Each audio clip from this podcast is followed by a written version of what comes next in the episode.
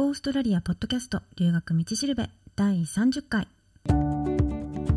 ゴーストラリアポッドキャストの留学道しるべはオーストラリアも留学も初めてという人のためのポッドキャストでオーストラリア留学に関するいろんなことについてパース在住の留学コンサルタントふみがお伝えしていきます。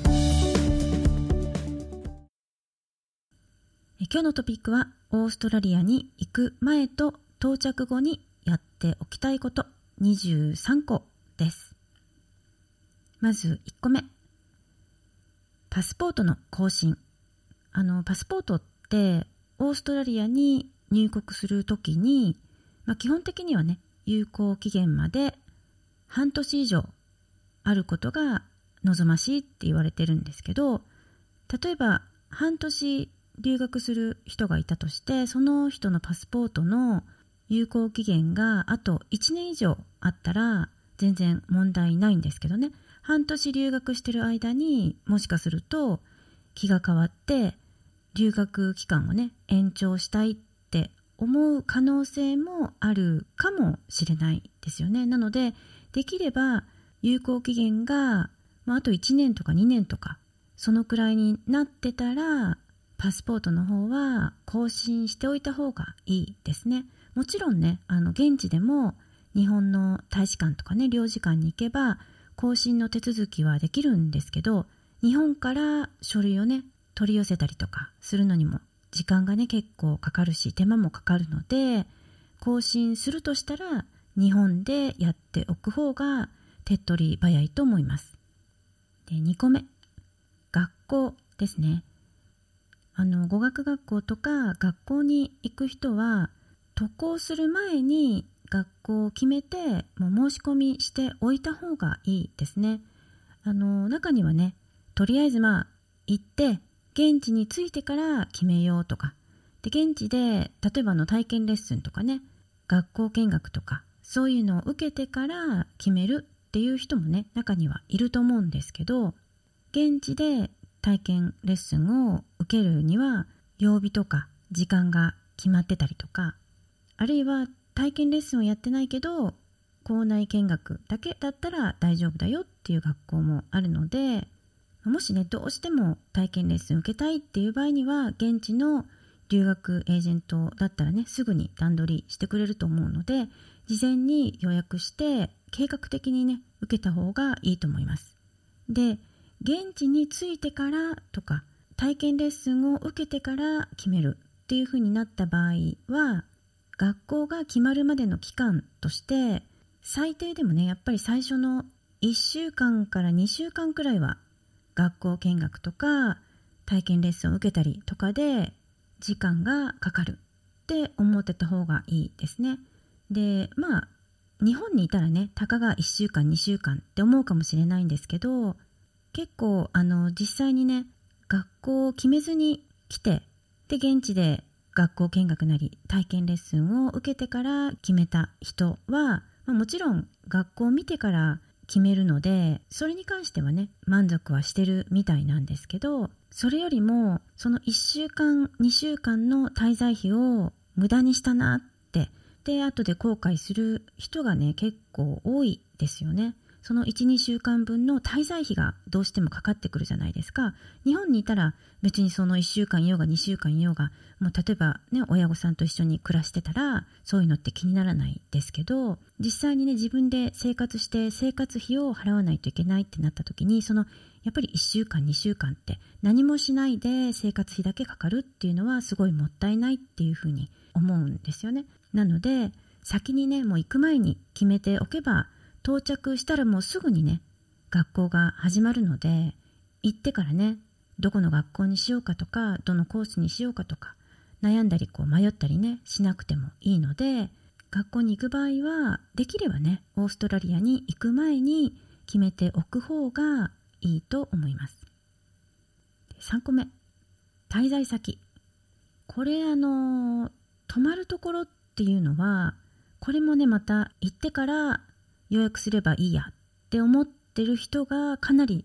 多いみたいですね。特にね、ワーホリで来る人の場合は、とりあえず行ってから空港に着いて予約すればいいやって思ってる人が結構多いみたいですねでも実際に着いてからだともうどこも空いてないとかそういうことも結構あり得るので泊まるところっていうのはオーストラリアに行く前にちゃんと確保しておいた方がいいですね。本当昔は着いてからでも十分泊まるところっていうのはあったんですけど今は特に安いところバッパーとかねユースホステルとかそういうところは予約が先に入ってて空きがないっていうことが多いのでとりあえずもう本当に最初に泊まるところできればね最初の2週間とか4週間とか12ヶ月前ぐらいまでには予約をしておいた方がいいと思います。もしね学校に通うっていう場合はとりあえず2週間とか4週間とかね短期でホームステイ申し込んでおいてで申し込む時にもし延長するっていうふうになった場合にはそれでも延長ができますかとちゃんと聞いておいた方がいいですね。伝えておかないともう2週間なら2週間で出ていくって思われちゃうので次の予約がもう入ってくる可能性もあるんですよね。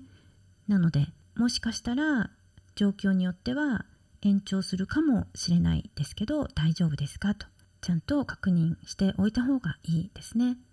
で現地に着いたらすぐシェアハウスを探すっていう場合でもすぐに見つかればねいいんですけどなかなか見つからない場合もあるので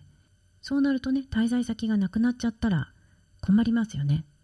なので最低でも2週間とか4週間ぐらいは余裕を持って滞在先を確保しておいた方がいいですね。で4個目、携帯電話。これあの、流道のポッドキャストの第13回でも話をしたんですけど、現地ではもう携帯電話は必需品ですね。で自分のね、携帯を使いたいっていう場合は、オーストラリアで使える機種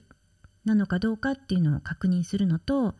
でもし使える機種だったとしても、日本の携帯会社の方で SIM ロックされてることもあるんですよね。SIM ロックっていうのは日本で使ってる携帯電話会社でしか使えない設定にしてあることなんですけどなのでその SIM ロックを渡航前に解除してもらっておかないといけないですよね。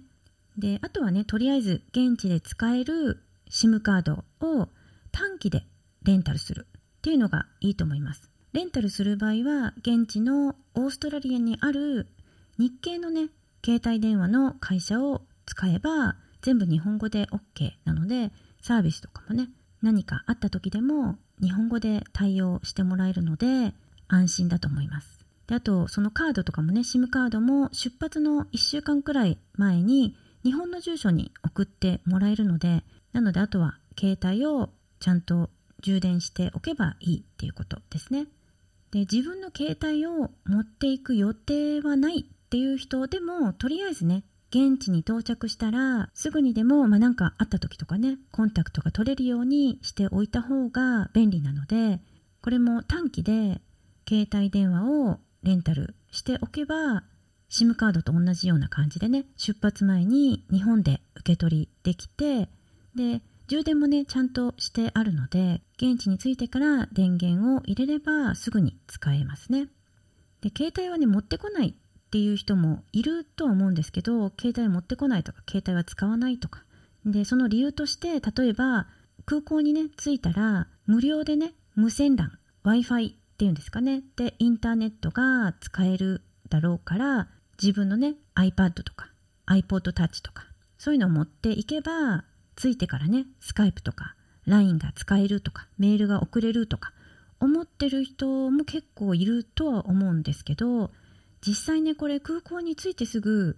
誰かにね、連絡しないといけなくなったっていうことになった場合、空港でインターネットにつながらないとか、あるいは公衆電話を探したけど、なかなか見つからなかったとか、あったとしても、小銭を持ってないとか、で、両替しようにもね、店が閉まってるとかでそういうことで誰かに連絡しようにも連絡できないっていう状態になってしまうことってよくあるんですよね。なので空港のインターネットは当てにしない方がいいのでとりあえずねやっぱり着いてすぐからでもいつでも連絡が取れるように渡航前に現地の携帯電話なり SIM カードなりを短期でレンタルしておいた方がいいと思います。で、5個目。英語。これあの、英語がね、全然できないっていう人は、日本にいる間にね、英語の基本的な文法とか単語をしっかりおさらいしておくといいと思います。まあ、人によってはね、習うよりも慣れろっていう方がいいって思ってる人もね、いると思うんですけど、やっぱりそれでもね、基本的な文法っていうのは、ある程度頭に入れておいた方がいいと思うんですよね。例えばほら、マラソンでも、いきなり走るよりも、ちゃんと準備運動して体を温めてから走った方がいいですよね。まあ、何でもね、準備をしておいて損はないので、頭の中を、まあ、少しでもね、早く英語モードにならすっていう意味でも、おさらいをしておくっていうのはすごくいいと思います。で、まあそのレベル的には、中学校の修了レベルであの全然いいと思います。なので中学校の英語の総まとめみたいなそういうのがあると思うのでそれを、まあ、別に覚えなくてもいいんですけどあこういうのがあったなっていうのが分かるようななんとなくこう記憶がね蘇ってくるなんかそういうのでいいんですけどおさらいをしておく。でまあ余裕があれば高校の英語の総まとめとかでももちろんいいと思うしあとは英語のね音に少しでもこう早くなれるために英語を聞く練習ドラマでも映画でも YouTube でもあるいはあのポッドキャストとかでもいいんですけどとにかく全部英語っていうのがいいと思います。で字幕はねあっても見ない方がいい。でもう分かんなくてもいいのでとりあえずね最初は一つでもこう単語が拾えたら OK みたいなそういう感じで勉強っていうよりは耳を鳴らすっていうそういうふうなことをやるといいと思います。で英語をね聞くっていう時にじゃあ英語の歌はどうって思うと思うんですけど歌だとねどうしてもあのメロディーの方が先に走っちゃうので英語の音が拾いにくいと思うんですよね。なので英語の言葉の聞き取り練習としては結構難しいと思います、まあ、それでもね歌の方がいいっていう場合は歌の歌詞を覚えてその歌をね練習するために聞くっていうような感じだったら先に歌詞が分かってるので発音のね聞き取りとか音の出し方とかそういう練習にはなると思います。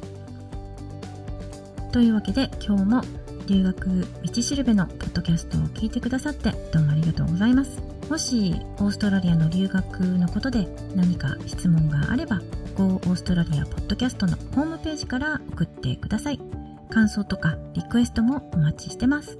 ホームページのアドレスは goaustralia.biz です。ではまた。